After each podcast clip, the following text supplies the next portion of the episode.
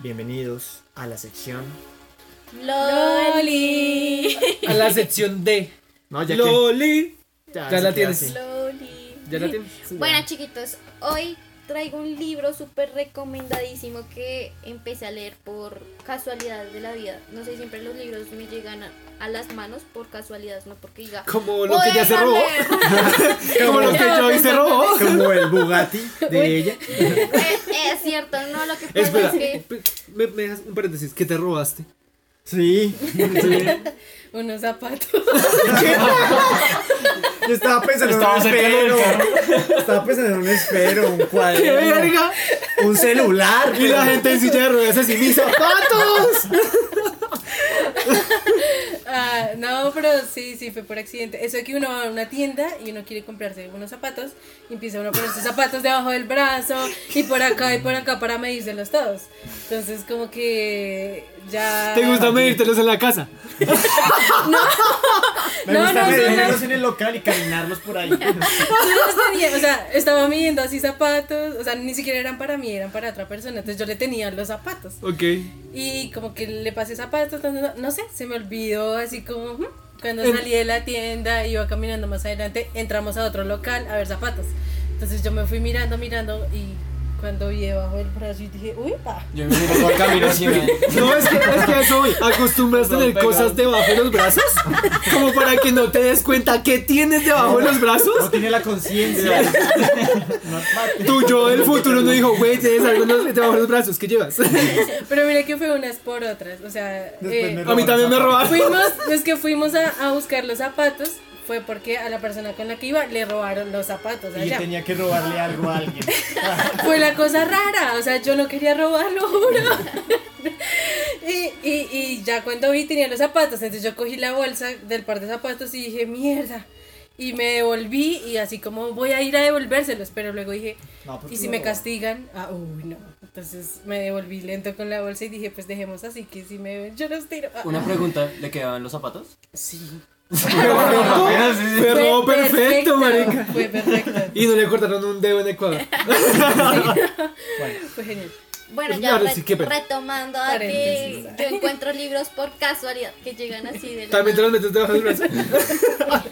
Sí, también suele que. Ah, este libro. Ah, Ups, en la Panamericana. Ay, sí. Pero, pero veo que es curioso porque usted se encuentra un Pita, ay. celular. Usted se encuentra. sí, muchas personas se pueden encontrar un celular en la calle y se lo llevan, ¿no?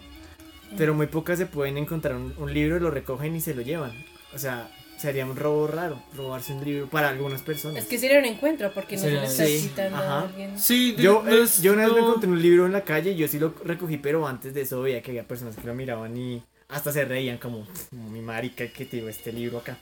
Y yo, uy, no, de pronto este libro tiene el secreto. Uno nunca Exacto. Uno se lo encuentra por algo. Sí, pero no era de cocina y nunca aprendí. Y lo tiré después. Sí, me lo tiré. Ah, con razón. Tenía sentido. Bueno, en todo es que yo no suelo leer física ni nada de eso porque me asusta, no soy muy buena en las matemáticas y creo que me hace como confundir. Uy, pero Entonces dije entonces, ¿cómo como- hiciste en psicología? Entonces dije, bueno, está ¿Hay bien. física en psicología? Hay matemáticas en psicología. En Ah, pero psicología es- es algo más fácil, Pues para tabular. Tabular.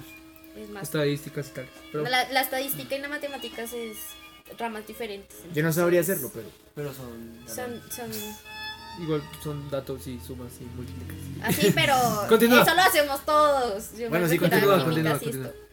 Entonces empecé a leerlo y algo muy, muy, muy genial de este libro es que no necesitas ser alguien muy experto para, en matemáticas para poder entender la relatividad y como la mecánica.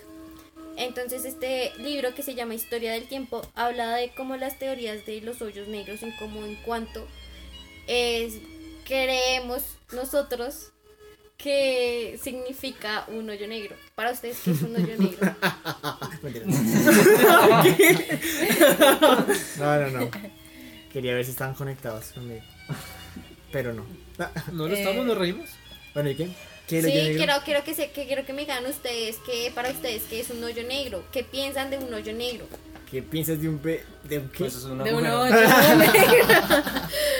Pues ¿Qué estamos hablando de agujeros pez? negros o túneles del gusano. Porque se supone que un túnel del gusano es la conexión entre dos agujeros negros que por algún motivo se conectan y generan un portal o un paso. Es el doblaje del espacio. En realidad, Pues- para, en realidad siempre hay uno y el otro. Estoy hablando de un black hole, un hoyo negro más no un gusano negro. Pero Pues- es que no, o sea, si hay uno y el otro porque el gusano Sí, negro te lleva a otro lado. Bueno, y cuando te lleva a otro lado, se vuelve un Pero, gusano. pero igual son teorías, o sea, es como Lo que pasa es que, no. Pues yo, yo es de lo que he encontrado en relación a los hoyos negros, es como en realidad es materia condensada que por su gravedad lo que hace es que atrae la materia que está a su alrededor, incluyendo la luz. Y al atraer eh, la luz, digamos que es, es muy raro algo así. O sea, digamos que por eso es hoyo negro. como que- Ah, bueno, porque entonces- toda la luz absorbe dentro de- todo. Entonces, Ajá, bueno, por la cantidad de, hay de pero gravedad no es, que maneja. no es que sea un agujero que pase a otro tiempo o algo así. Ah, hay muchas teorías, ¿no? Pero que es más como una, una masa que condensa por su gravedad. lo que pasa es que esa masa podría quebrar el espacio. Si quiebra el espacio, de una existiría la teoría del agujero del gusano. Ok, entonces hay otra ¿no? otra pregunta. ¿Ustedes saben cómo se hace un hoyo negro? O sea, ¿por qué se forma un hoyo negro? Mm, No he leído mucho respecto, pero creo que es demasiada condensación de materia. Es la explosión Creo de una superestrella. Sí, Ah, la entonces explosión. sí, que no sé nada de sobre una estrella, exacto. Entonces, eh, como que Solo sé de besos. Eso lo sé de risas. es cierto. Yo no sé El tema es de que del hoyo negro es que la luz no puede salir a cierta velocidad, es por eso que se vuelve tan oscura. En cierto, desde que nadie ha podido pasar un hoyo negro porque la velocidad sería estúpida, porque nos, deshagas- nos volvemos como polvo. Pero ustedes creen que al pasar un hoyo negro podemos No, llegar, nadie viviría. Yo creo que nadie viviría. llegar, Sí, a, necesitaría podemos llegar algo a porque el otra dimensión.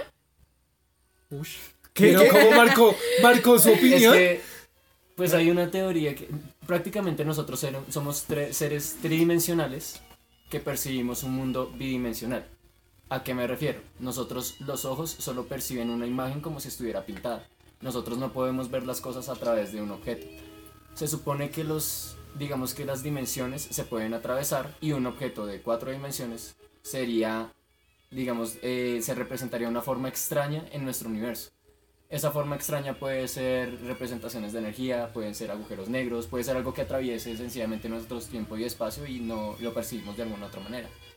Entonces, también puede... Como estos fallos mucho. de la realidad en los videos de Dross en los que un carro sale de la Eh, nada. Exacto, sí, algo así.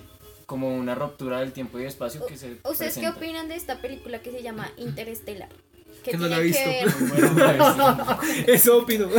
bueno, eso No, también buena, tiene muy que ver algo de, de lo Ah, del mentira, no. Era que yo creo no continúa. Eso también tiene que ver del tiempo, de la masa y digamos que cierto hoyo negro. Interestelar es la de la muchacha que se pierde en el espacio. No, no, no, no, no,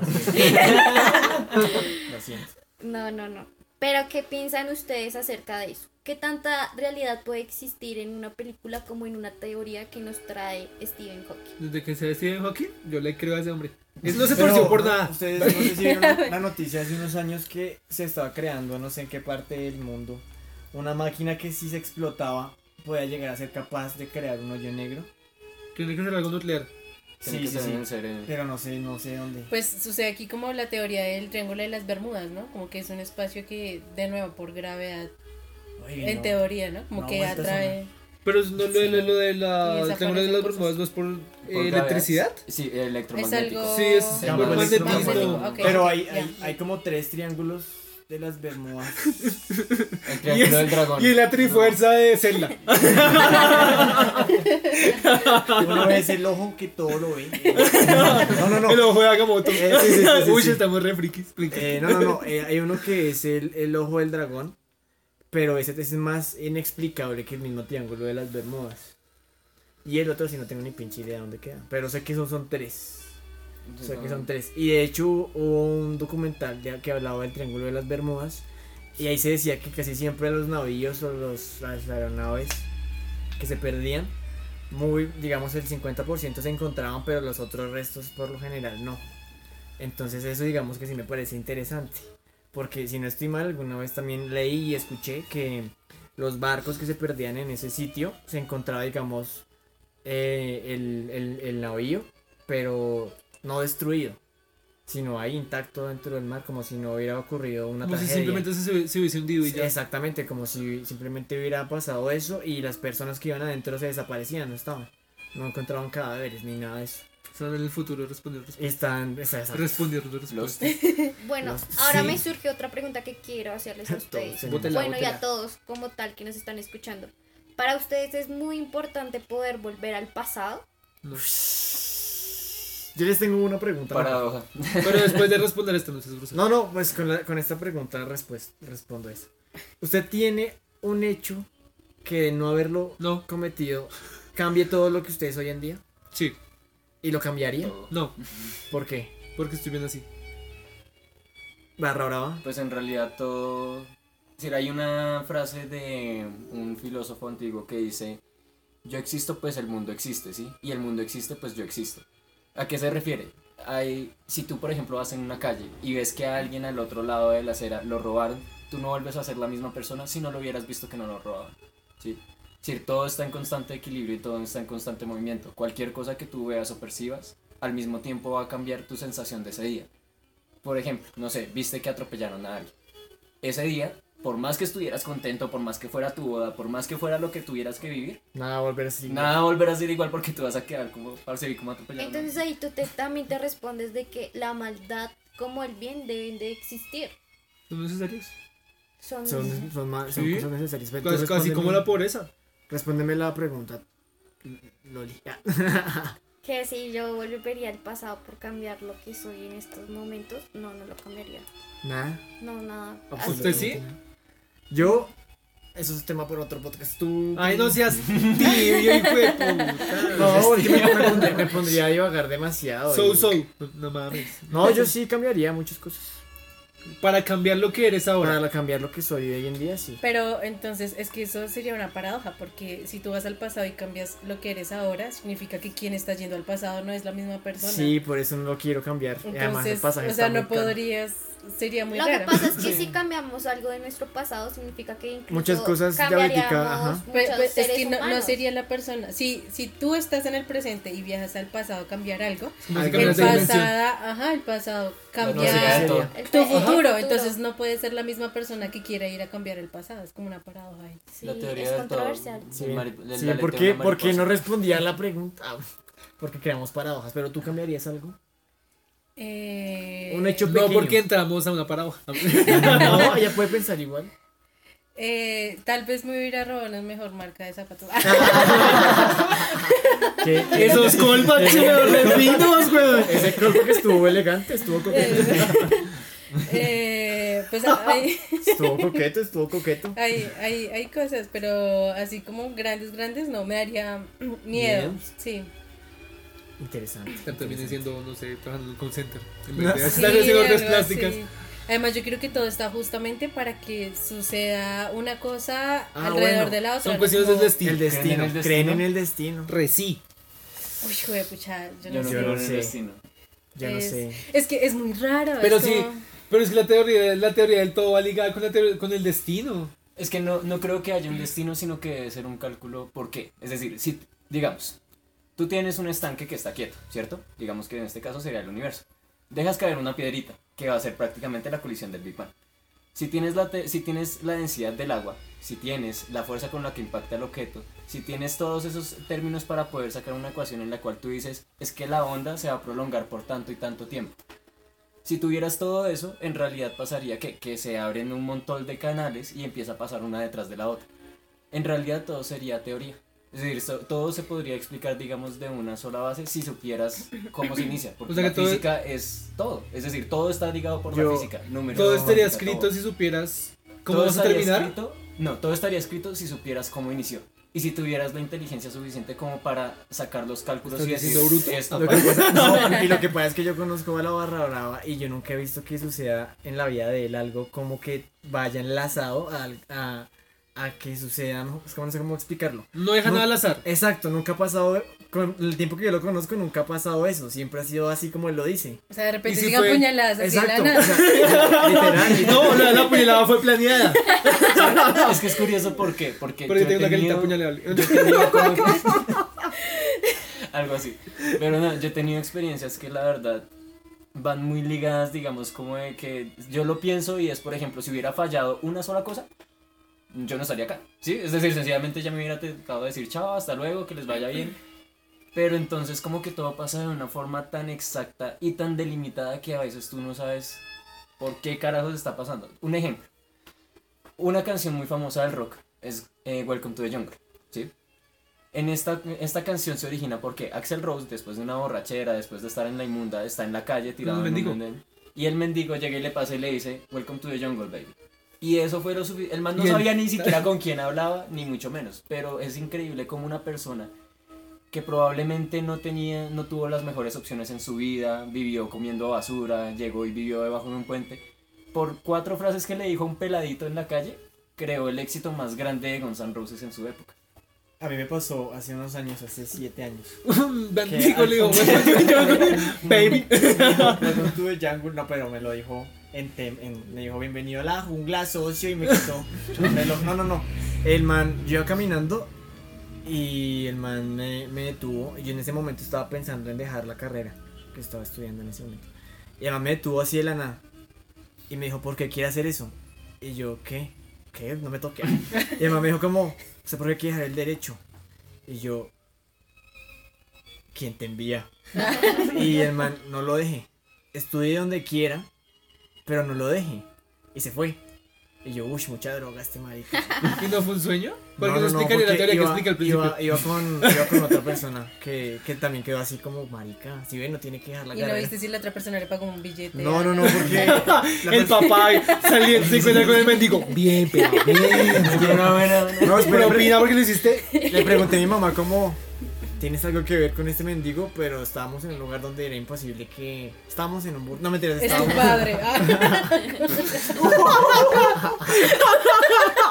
era yo el futuro, era yo el futuro, yo el futuro.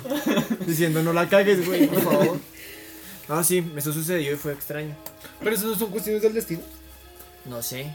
Fue trazado en tu destino que una persona llegara a tal punto, a tal hora sé. para decirte que no lo dejaras. No lo dejé. Y lo mismo con Welcome to the Jungle estaba trazado en el destino que el Pues- mendigo se encontrara a tal hora con esa persona. Exacto, pero toda causa lleva una reacción. Esa está triste, ¿no? O sea, pensarse que existe el destino es como que no tienes potestad sobre su pro- tu propia vida, ¿no? Como que estás siguiendo un cronograma en la existencia. Es como- o sea, Pero es que el destino eh, podría llegar. eh, es que todo está, inmensa- todo está inmensamente enlazado. Mm. Y lo que sonará dicho de abuela, no lo que es para ti es para ti. hay una teoría, a mí me parece linda, Encantadores. no sé si la conozco muy bien, es habla de, de los Del mayas. hilo rojo. No, no, de los Mayas. mayas. Y se llama el Inki Maya. Entonces, todos, eh, bueno, él habla de que todos somos la misma energía, ¿no? Sí, sí, Ese sí. Inki Maya. Y que la energía está dividida en cuerpos. Cada cuerpo contiene una energía, pero a la final, pues toda esa energía se reúne para hacer una gran energía. Entonces dice que nuestros cuerpos están pasando por etapas en la maduración de esa energía. Entonces, según el Inki Maya, uno puede ver en ese calendario qué niveles, digamos, que hacen falta para tu maduración energética. Entonces dice, por ejemplo, como que en este cuerpo tu energía tenía que madurar, eh, no sé, en la psicología porque tu energía necesitaba de tantos elementos para alimentarse de eso. La siguiente vez que transites otro cuerpo vas a tener otros elementos, así ta, ta, ta. Y Y así pasas por cada cuerpo hasta que tu energía madure. Entonces, e- esa es una, esa muy linda, ¿no? Como que habla de que, pues tú no es que te mueras y desaparezcas, sino que te unes a un todo que va madurando. Como una reencarnación para un cuerpo perfecto al final de la ecuación, básicamente. Sí, un- no un Una- cuerpo, Una esencia sino una, totalmente eh, madurada donde puede tener conocimiento. Y así como es digamos que completo. funciona el universo, todo el tiempo se ha ido transformando, Se todo transforma. el tiempo. Y te No, vuelves, te vuelves No, Mr. desaparece. Manhattan. Ay, me encanta. Si entendieras. Sí, sí, sí, sí. Ay, nunca lo había sentido más ameno. Oye, yo, yo dije lo del hilo rojo, pero yo nunca entendí esa chingadera. Es la Eh, conexión espiritual. Es que yo escuché una vez una canción de Sebastián Yatra. ¿Y cómo te sientes después? Había un ¿Qué que perreaba reggaetón, marica. ah, de que sea una colaboración. Decía, decía, yo por perro me enamoré, una vaina así. Pero no entendí, la verdad. Eso que tiene que ver con el hilo rojo. No, pues te estoy preguntando, no entiendo esa mierda. Al hilo rojo, eh, se supone que todos desde que nacemos tenemos una conexión con otro ser. desde que nacemos, como que es un destino ya trazado. Bueno, eso viene, eso es de China, Sí, ¿no? es Eso es de. China. Es es oriental. Es Es del amor. como- Pues no solo del amor, es como de las relaciones, o sea, relaciones. Es como tu alma gemela, que tú estás conectado con el hilo rojo, Ajá. independientemente de donde estés en el mundo. Llegará un momento donde te cruces, o sea, es tu destino estar con esa persona. Pero no importa cuánto se crucen los hilos, siempre vas a poder regresar porque siempre vas a poder seguir el hilo rojo, Ah, encontrarse hablar con de esa persona. Ah, mentiras. Cierra, por favor. Eh, bueno, como tal, quiero recomendarles el libro. No tienen que saber mucho de matemáticas ni de nada. Aquí el libro está muy especificado, incluso te explican con muchas gráficas y te hace pensar un poquito más allá de en realidad si necesitamos ir al pasado. Tiene muñequitos.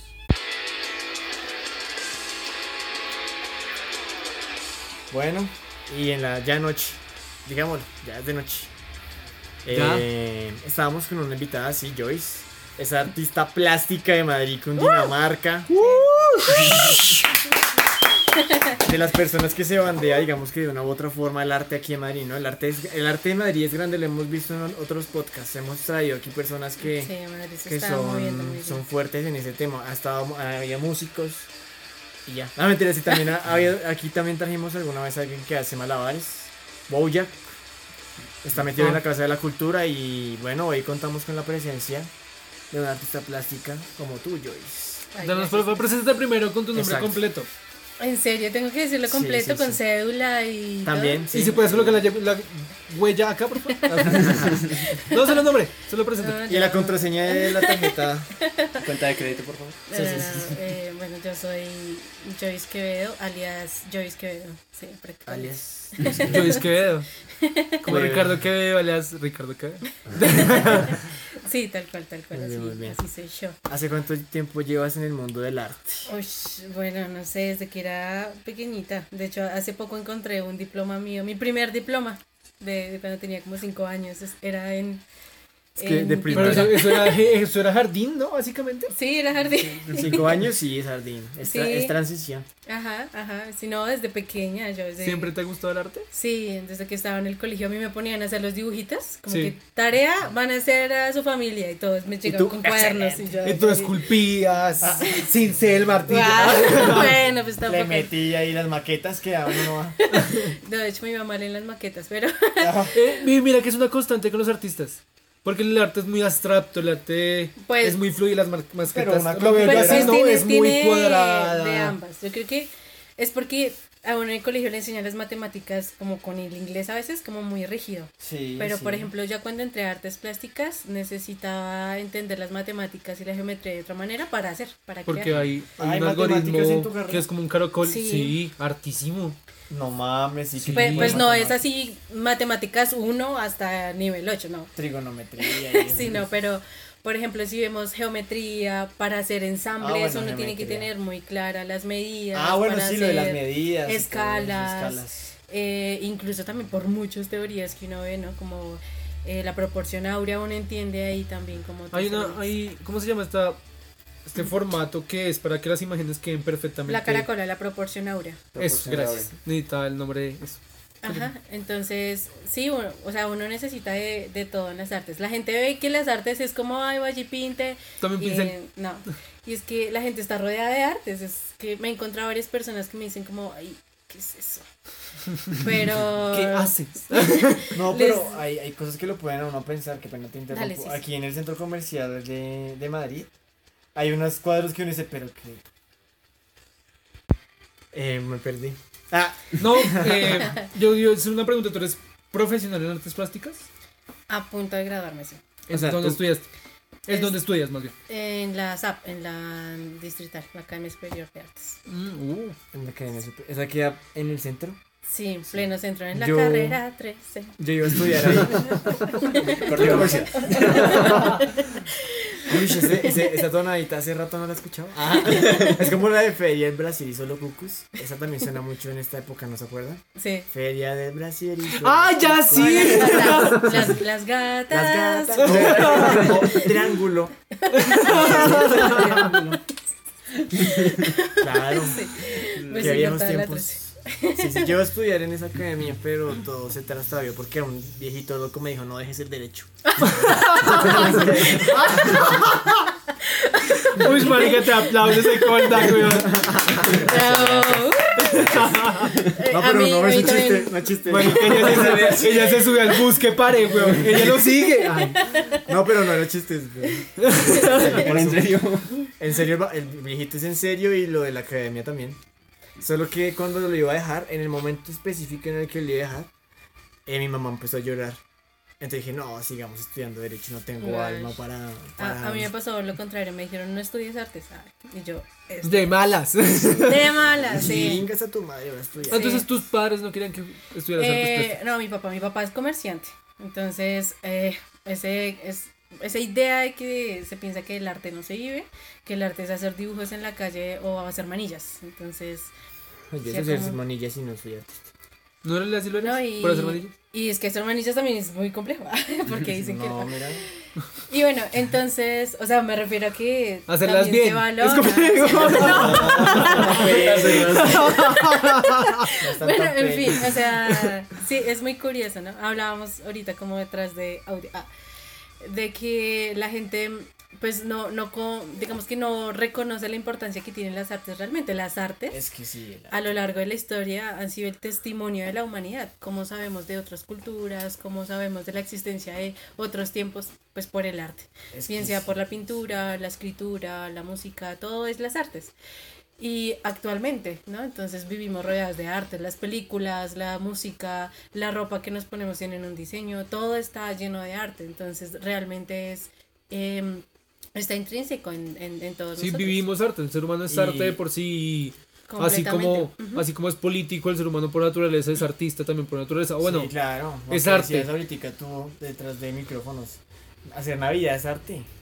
O sea, ponerse a decorar el arbolito. Y es que hacer hasta que eh, eso es incluso también una estrategia. Por ejemplo, la Navidad es verde y rojo, son colores contrarios que digamos que vibran, ¿sí? Dentro Sí. de la teoría del color, el verde O sea, y que el que rojo. hizo la, Ustedes- la esvástica. Sí, es un-. Es un contraste y todo. Sí, tiene un contraste también para reunir lo bueno como lo malo. Es por eso también que lo representan de esa ¿Cómo? manera. O sea, ¿qué entiende cuando.? Es una pregunta un poco zafada de los cabellos, pero. ah, o sea, sabemos que es la esvástica, ¿sí? Ujú. El publicista hitleriano y nazista, no sé. ¿Qué habrá pensado a la hora de hacer la esvástica y mezclar los colores rojo y negro y blanco. Y blanco. eso? Y pues que tengo entendido que eso también tiene un- una razón de ser el por qué los colores y el cómo los colores. O sea, que el círculo sea blanco, que la cruz sea Pues negra. hasta donde yo sé por la cruz, o sea, es que esa cruz eh, no es, o sea, la adaptaron, pero es una cruz em, es, que- es ¿Un que no, no, se no, no, no, no, existía antes, o sea, Ah. pertenece a una religión. A una cultura Esa- creo que hinduista, si no estoy Ajá, mal. sí, y, y es y habla es del movimiento. ¿Hindú? ¿Indio? ¿Qué? Es no, como- no Como por, ese, como es por ese lado, pero... Y hablas del movimiento, entonces si uno ve la esvástica Ah, al que verla como si girara. Exacto. Ah, Porque Entonces ellos la cogieron precisamente como por ese poder que tiene el símbolo, como la cruz. La cruz también y el, el rojo. no es cristiana, la cruz viene, pues, no es solo cristiana, sino bien, procede de otras cosas, Tú como, pues, tú de como- egipcia también. tú como artista, ¿cómo puedes ver, digamos, esos colores? El rojo, el negro y lo que sea que blanco. la- ¿Cómo lo? Ah, bueno, pues es que eh, hay colores que vi- vibran más que otros, ¿no? Como que son más fuertes. Por ejemplo, uno habla de ciertas eh, tonalidades de rojo, ¿no? Porque los, los colores no es solo el color, sino tienen gamas, tienen matices, tienen tonalidades. Entonces, ese color en específico es muy fuerte y contrasta mucho con el negro. Entonces, de por sí ya, digamos, que generan una imponencia y un recordatorio fácil. Entonces, cuando uno pone un color claro junto a un negro, pues es más fácil relacionarlos y contrastarlos que poner dos de una, eh, de una gama similar de tonos. Como que se pierden, algo así. Bastante Como, y entonces, si uno se piensa como en- dentro de todo este mundo de, del control de- o, o de la manipulación a través de la imagen, los colores y las formas pues están hechas precisamente para generar eh, dependencias, recordaciones. Lo de la Navidad, esos contrastes de verde con rojo. Como eh, el amarillo de McDonald's que genera ansiedad para que la gente coma. Ajá. ¿Por ahí va? Sí, eh, y pues los colores son un reflejo también de la luz y la luz en el cuerpo también tiene otras incidencias. Los colores son luz, ¿no? Como- Sí, sí, como sí, tal. sí. Son unos. Entonces tienen otras incidencias también en el cuerpo. O sea, es una cosa así como increíble, Sí, sí, gigante. sí. Es muy. Detrás es- de todo eso. Sí, porque implementa muchísimas cosas y llego a creer que también puede manipular mentes. El arte. Y, es, y crea símbolos. Los símbolos, o bueno, por ejemplo, uno se, se pone a pensar en las pinturas que habían antes, cómo pintaban a, eh, a la realeza, ¿no? De qué manera Sí, pintaban a la realeza y como quien veía un cuadro de la realeza, pues ya consideraba y entendía Que era el rey. Exacto, la magnificencia de la imagen puesta, ¿no? Y, y es a través de la imagen. Entonces, cómo se pinta o cómo describían otro tipo de escenas. eh, por ejemplo, cuando, eh, digamos en el caso de Goya, ¿no? Cuando empieza a pintar em, em, lo que deja la guerra, ¿no? Las, se me fue ahorita el nombre, pero es como lo que hay detrás de la guerra. Entonces, los pintores de la época pintaban al de la guerra, al soldado Sí, empotrado, empoderado, armas. al rey, ajá. sí. Pero entonces hay otras consecuencias detrás de la guerra, que es la hambruna, el cadáver, eh, Los desechos, la enfermedad, todo. Y empiezan a mostrar eso y la gente dice como, uy, uy, espérese, espérese tantico, como así que esto es la guerra. Luego la guerra no era otra cosa. Luego no íbamos ganando. Exacto. Y también, Hitler, ah, luego íbamos ganando. y también a, a ra- a raíz de eso, por ejemplo, eh, hay otras cosas, eh, como el efecto Mandela, creo que es así Sí, se sí, llama, sí. ¿no? Y, y también es a través del control de la imagen y de la memoria colectiva, ¿no? Entonces uno creía que Mandela murió encerrado, pero pues no, él, él murió libre. Ah, pero entonces uno ya se genera a través de la historia como esas imposiciones, eh, digamos, ideológicas casi. Para ti, para ti, ¿qué significa la película? Pues estamos hablando de arte, ¿no? No quiero encerrarme solamente Pero- en ilustraciones, sí. sino, Arte de sino todas sus general, presentaciones. en general, Ajá. sí. Tú sí me imagino que tú sabes quién es Tarantino y todo este cuento. Ujú. ¿Has visto la película? de- No sé si sea esa la que él dirigió, la de Bastardo sin Gloria. Eh, algo recuerdo, creo que lo había hace mucho, no me acuerdo. Mal ahí, pero ¿quién la recuerda de aquí? Sí, bótela. Sí. ¿Cuál es tu pregunta? ¿Cuál Mi es tu pregunta es, ¿ustedes qué opinan? ¿O cuál creen que es ese mensaje que quiere dejar Tarantino para Alemania? No creo que haya sido tanto para Alemania, ¿sabes? Sí, la cuestión es que sencillamente está representando las dos caras. Las dos caras de la guerra, ¿cuál fueron? Eh, había una Alemania que estaba herida por haber perdido la Primera Guerra. Era una Alemania que estaba sumida también por, los, por las influencias económicas de ese momento, que pues era Estados Unidos. Estados Unidos le prometió unos préstamos a Alemania para que ellos pudieran sobre, subsistir mientras que cumplían con el Tratado de Paz. De Versalles, del anterior. Después, ¿qué sucede? Pues que Estados Unidos cae en una recaída económica y entonces, pues primero los nuestros que los de ellos, ¿cierto? Entonces Alemania se vio en problemas. En ese momento, Hitler es cuando llega con su partido y es cuando se posiciona. Entonces, si lo ves de esa manera, Hitler para ellos era como un salvador. ¿Sí? Y así lo manejó él hasta el último momento en sus medios. ¿Sí? Entonces, lo que muestra Tarantino para mí en la película que es esa imagen de como de esa vocación de los eh, alemanes creyendo que estaban haciendo lo indicado para ellos, pero sin embargo, la gente que estaba en la ciudad y todo no tenía conocimiento en absoluto de lo que estaba sucediendo. Ellos no supieron que perdieron la guerra hasta el momento que les llegaron a Alemania y les dijeron, oiga, es que perdieron, uy, ¿cómo así luego no estábamos en Francia? Sí, para ellos fue un despertar muy duro. Y él representa esas dos caras a partir de el protagonista principal que es pues uno de los líderes del grupo, ¿sí? Mostrando toda la batalla contra los nazis los y también está la chica que es la dueña del cinema, que en Sí. realidad simplemente quiere buscar salir adelante en su propia existencia en Alemania. Muy bien, gracias. Eddie. ¿Cómo estás? Es que me fui, me fui, perdón. Eh, No, no, no, yo estoy conectado. Pero lo que es lo que es que mi concepto del arte es esa película. No es que no puedo dejar de pensar en la escena mórbida en la que el man le coge la cabeza al nazi, le corta la Quita cara la calva, sí. y dice pagaré, pagaré no sé cuántos eh, plata o no, no me acuerdo qué les ofrece. Sí, sí, sí, plata. Porque me caigan, porque me traigan 10 caballeros de nazis muertos. Entonces es, Uy, esas, genera- esas escenas son muy mórbidas, ¿no? me encanta el cuchillo, güey. Pasadas. Es un cuchillo. Y pues es que todo que ir esto. al psicólogo. No, a ver. Y, Tal vez. no, y también lo que genera es pues precisamente ese peso del símbolo. O sea, que haya un nazismo fuera de guerra, ¿no? Sí, o sea, sí, ya sí, no está sí. Hitler, ya se genera un movimiento. Y que haya nazismo en Colombia, por ejemplo. Eso es otra cosa que uno dice, a ver, Hay un, hay un meme que dice como Jesús mexicano, que el, nuevo, el mexicano nazi sale Hitler abajo. En mis tiempos sería Jabón.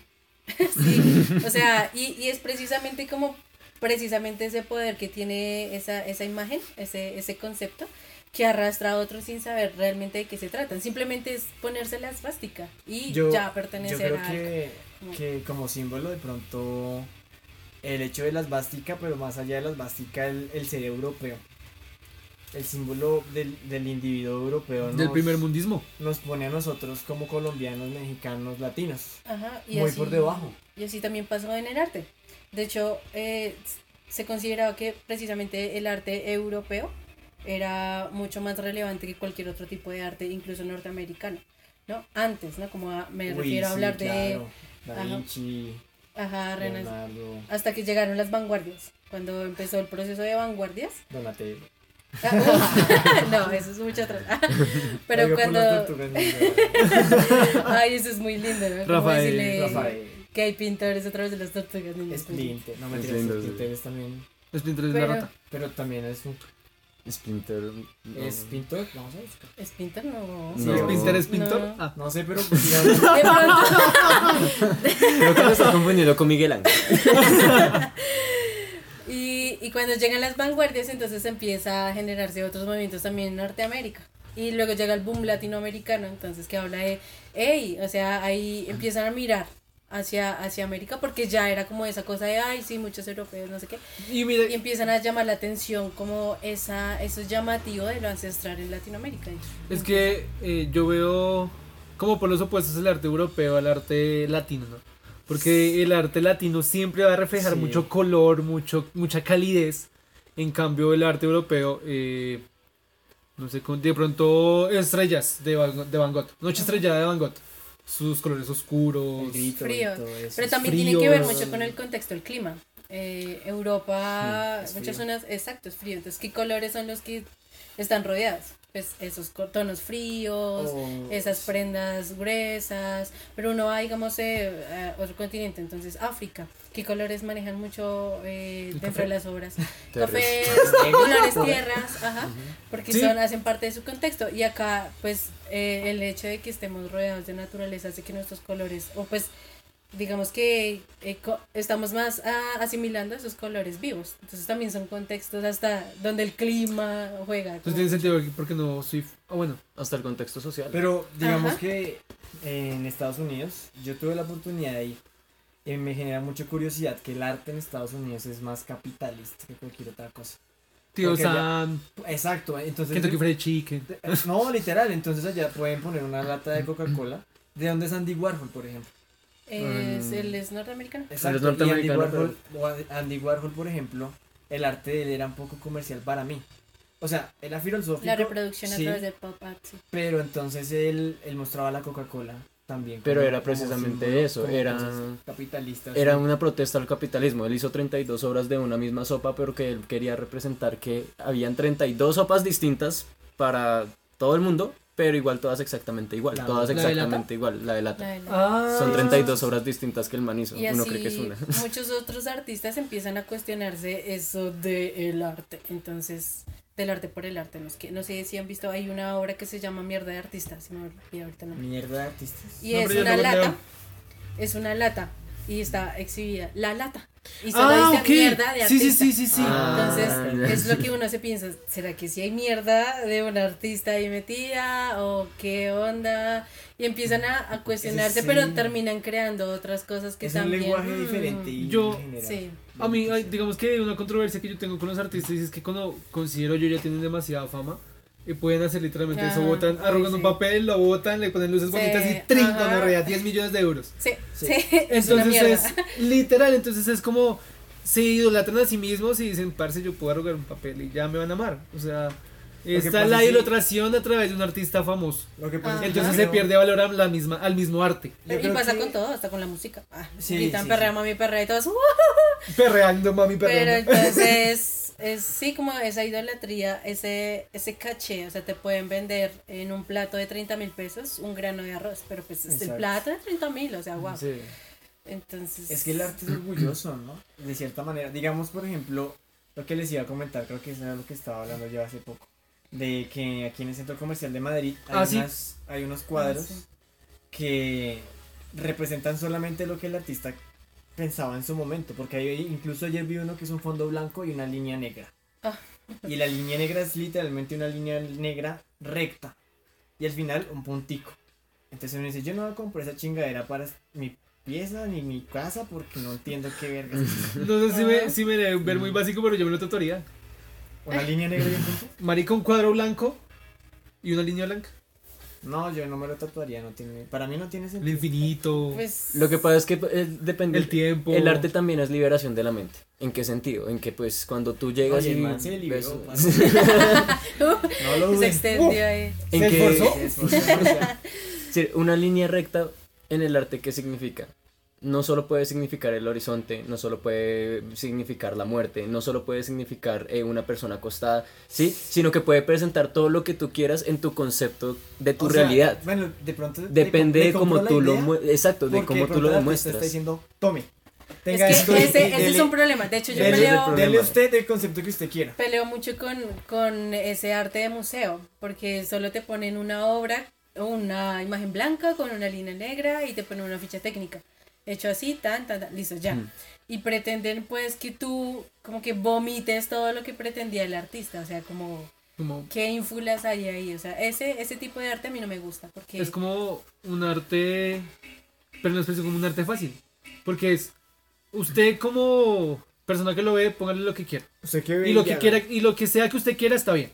Es que Exacto, sí. es como que, bueno, tú haces arte para quién. Si tú haces arte para ti mismo, pues, parce, hazlo, no sé, te lo guardas. Pero si tú vas a coger un cuadro y se lo vas a mostrar a otra persona también, como que lo vas a exponer en un museo, estás utilizando un espacio de exposición, pero no le dices nada a nadie, entonces es como No es eso. adivinen, adivinen ustedes. Y la gente a veces es como muy güey, muy boba, no sé. Cuando pasó esto en el museo de que a un man se le cayeron las gafas y pensaron que era una Ah, obra sí, de arte sí, porque sí, habían sí. unas gafas tiradas en el piso. A eso me refiero con, lo- sí, con los que colocan cualquier Eh, mierda y ya. Ajá, entonces se la- son, son como los círculos precisamente del mercado que hay detrás del arte, que hay Por detrás de ejemplo, todos los tipos de arte. Esta manilla, pues para la gente que no se escucha, tengo una manilla eh, que evoca como un alambre de púas. Sí. Cuando me la vendieron me decían, ¿esto para usted qué significa? Y yo, pues es una manilla bien mamalona, ¿no? O sea, uno lo ve. Sí, rockero. Sí, sí, como de pronto algo de rock, algo de punk. Y además, no, lo que yo quiero representar con esto son las personas que aún siguen secuestradas por el ELN. Y yo decía, eh, va, pues sí, se nota mucho. Y la- le sacó 10 Sí, lucas así wow. con ese discurso. Literalmente yo, bueno, pues te la compro porque era Porque para beneficencia. Pero Con esto no vayas a querer a alguien del LN, pero te la compro. Pasó o con Bansky, o hacen, hacen muchos artistas así, ¿no? Como que tú vendes un pedazo de cartón, nadie te lo va a comprar, pero sí hay, hay muchos artistas que se autocompran Sí. muy caro y lo ponen. Entonces, por el simple hecho de que esa obra ahora valga millones de dólares, ya es muy Mm. importante. Entonces pasó con Bansky, ¿no? Bansky siendo un artista de calle que no pertenecía al museo y enmarca una obra, hace un stencil, lo enmarca, lo pone en un museo y lo ponen a la venta porque es Bansky. Y hace como eh, un acto que es que el marco rompe, como que tritura la obra. Entonces, Sí. cuando compran la obra, eh, se activa algo, no sé, y empieza a bajar la, eh, el cuadro, eh, pues la pintura que está Sí. dentro, y empieza a destruirse. Y solo por eso tiene un valor agregado, ahora vale el doble de lo que la compraron. Uy, Entonces ahora no, todo el mundo la quiere. Pero entonces se montan en el bus de que ninguna se rompe de forma igual. Y es Bansky, es marca ahora, entonces... sí. Pues- Es Vans. Ah. ajá. y así Yo- todos somos marcas, o sea, dentro del arte tú eres una marca, prácticamente. Todo. Yo tengo como pregunta. eh, bueno, la pregunta que te iba a hacer es: ¿en qué momento siempre decidiste ser artista plástica? No, de hecho yo no sabía que existían las artes plásticas. Como que a mí me gustaba dibujar, pintar, como esculpir, todas estas cosas. Eh, ya en bachillerato, cuando uno empieza a pensarse qué va a hacer el resto de su vida, eh, pues yo conocía solo el diseño gráfico.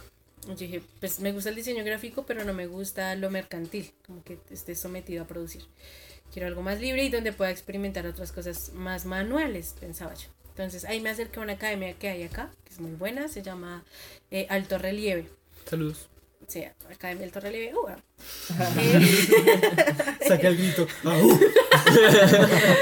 yo, yo ingresé a esta academia con el maestro Luis Antonio y él me dice, eh, no, es que existen las artes plásticas y ahí tú puedes escoger de todo y además eh, hay una que tiene artes plásticas y visuales porque pues a mí me gustaban los programas entonces. Me imagino que en cada explicación el profesor decía. ¡Au!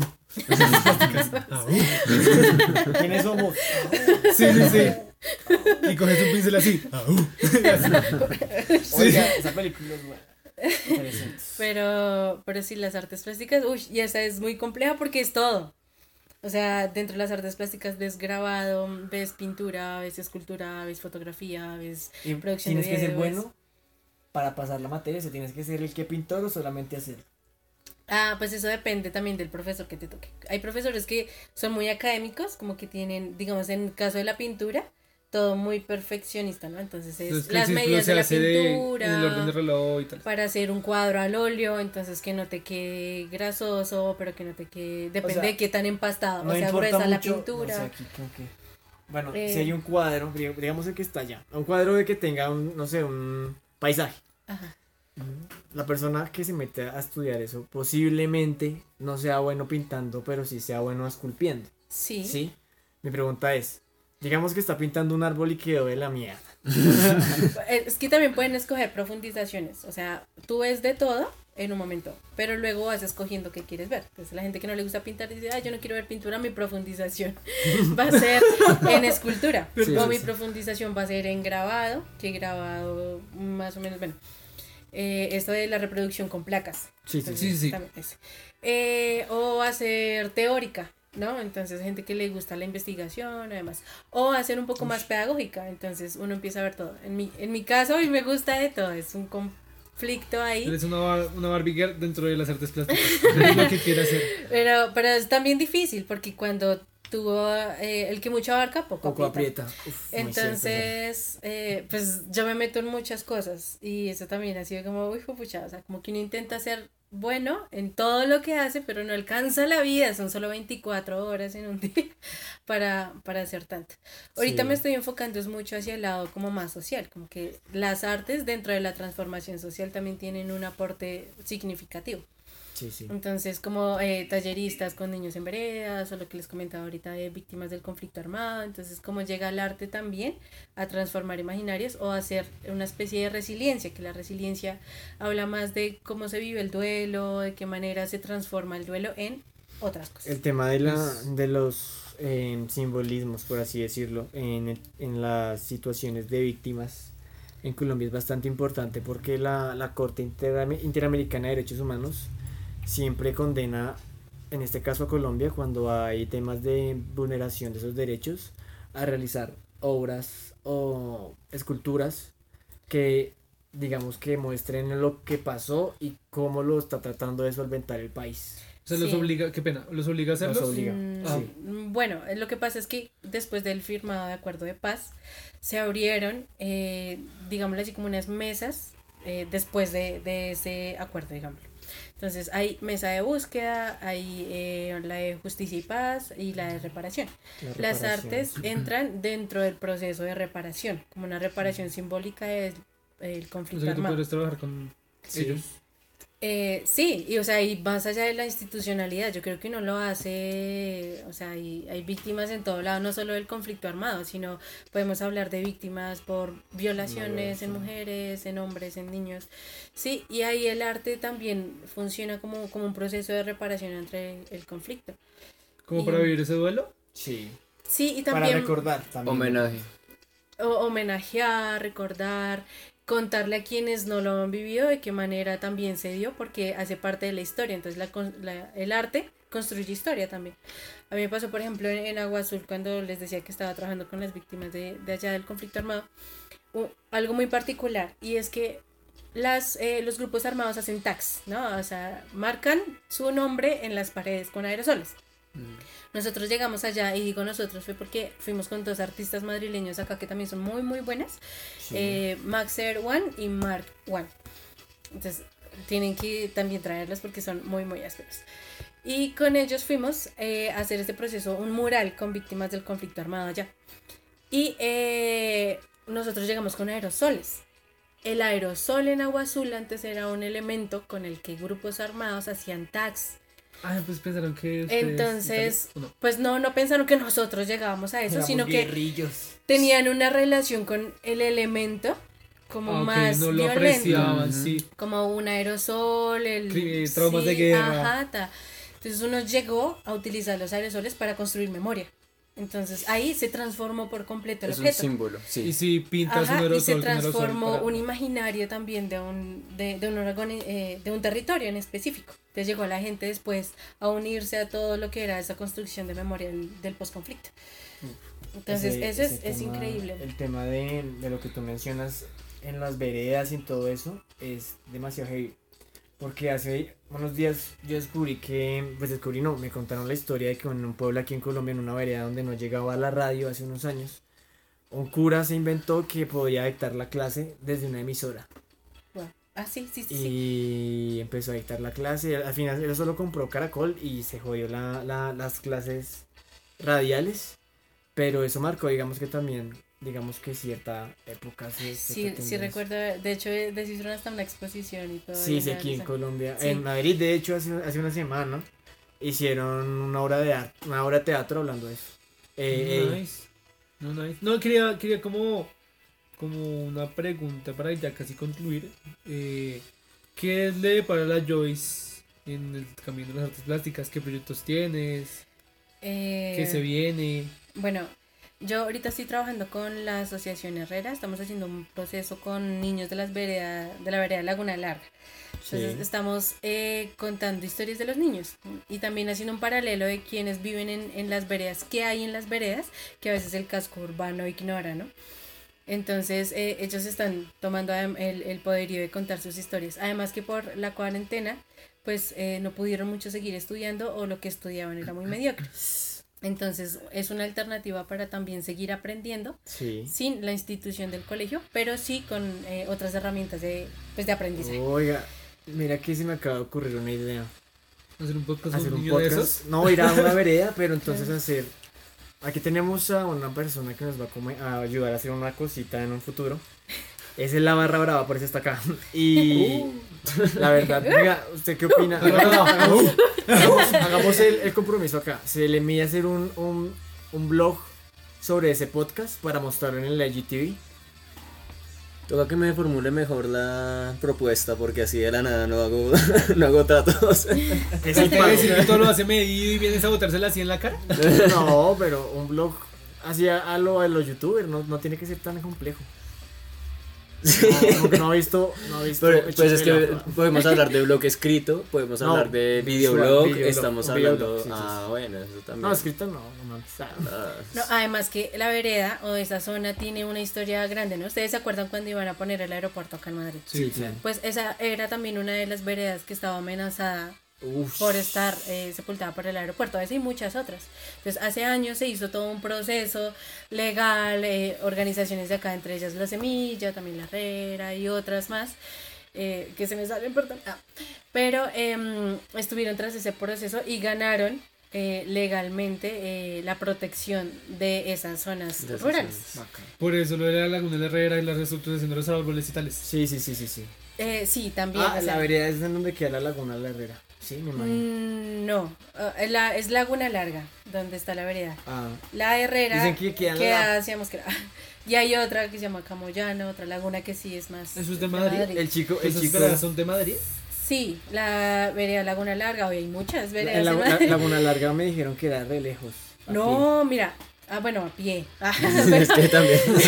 No, si, si eh, ah, Es de una rodillas, vereda. De rodillas también es muy lejos. Ah. no, pero en De bici, manos es muy lejos. Rodando es muy lejos. en ¿Será? bici es cerca, mira, ese está el, mm, el este de los carros hacia acá, el, el peaje. Sí, el sí, peaje, sí. el Iba a peaje. decir variante, pero funciona. también funciona. El peaje y ahí donde está la bomba, a mano derecha uno entra. Hay un proyecto muy lindo allá que está haciendo también La Semilla, la, el proyecto comunitario popular La Semilla, que es con huertas ah, agroecológicas, tienen una escuela agroecológica y están en un proyecto de recalzada de la vereda también. Uy, qué lindo. Además de lo de los árboles. O sea, acá están sucediendo cosas increíbles. Sí, sí, sí, hay que increíbles, hacerlo. increíbles. Parce, el man le tantas cosas. o sea, Sí, vamos a hacerlo. ¿Sí se le mide? Vamos a hacerlo y después le preguntan. De una. Se le mide. No, pues si no lo quiere hacer, yo lo sí. hago, güey. No, de yo una, de una. Hágalo, hágale, hágale. Y hacemos el podcast allá. Hay un lugar donde se pueda aislar el sonido. Pero hay un montón de lados, o sea, sí, no O importa. sea, una Madrid, casa, en Madrid están ocurriendo muchas cosas, están saliendo muchos artistas, eh, mucha gente está estudiando, decidiéndose estudiar artes, comunicación, leyes y todo junto, Sí, las sí, artes, sí. la comunicación, las leyes, están armando un combo muy, muy Chimbita. áspero acá en Madrid. Como que pensamos el podcast a buen momento. En buen momento, sí. Podríamos, verdad, sí. podríamos cerrar ya el podcast y hablar de Eh, negocios. sí, en el- sí, porfa, eh, antes de despedirnos, es que eso pasa con las charlas amén. Y marica, ya llevamos 40 minutos. No, no es cierto. Llevamos 11. Ah, y entonces, ah, no, terminemos, porfa, regálanos tus redes sociales para estar Eh. pendiente de tus dibujitos. Perdón. Ay, ay, ¡Ey! ¡Ey! Algo más de no saben Yo peleé por lo mío. Sí, sí, sí, ya me los sonidos. Eddie acaba de alejarse del grupo. Ella acaba de morir, quemado. Y le robé los tenis. Pero no era la talla que me servía, entonces sí, se sí. los voy Pausa. a Ah, tenis. y mi esposa. Pero, pero sí, la bodega además es un espacio muy áspero acá. O sea, Madrid, Madrid se está poniendo No, en el mapa este vamos a hashtag. hacerlo, Vamos a movernos más. Sí, sí, sí. No, pero entonces, perdóname, Tan corrijo. Eh, ¿dó- cómo- ¿Dónde te podemos seguir? Estar pendiente de tus obras, de tus proyectos, de tu rollo, de tus vueltas. Porque no, no, lo mejor es No me nace, perdón. Bueno, entonces No yo me, te decía, si me eh, nace no puedo, ya. ok, ok. Eh, me pueden encontrar en Instagram como arroba Quevedo Joyce. En Joyce Facebook. con Y. Así, de letra. Quevedo con V. ah, y Joyce es Y-O-H-Y-S. Muy bien. Es como voice, pero en vez de la, de la V, la Y. Y ¿Cuál V? Con B. Con B. ¿Y cuál B? Es V, perdón. Pues, ¿Boys V. en Pero- inglés? ¿De niños? ¿De chicos? No, no, no, de voz. De sonido. De. Entendí, De boys. voice. Ah, sí, de Voice. voice. No, Ah, No, ya. es, eh, es más hacia boys de niños. Sí, sí, sí, es más como hacia Joyce. boys, pero con Y. Y-O-H-Y-S. Yo no sé inglés. Conclusión, no sabemos inglés. Tararara. y cortinilla. Uy, qué comercial. Ay, yo fui el bruto de Open Pero eh, sí, ¿En Instagram? En. Instagram, arroba Quevedo Joyce, en Facebook como Joyce Quevedo.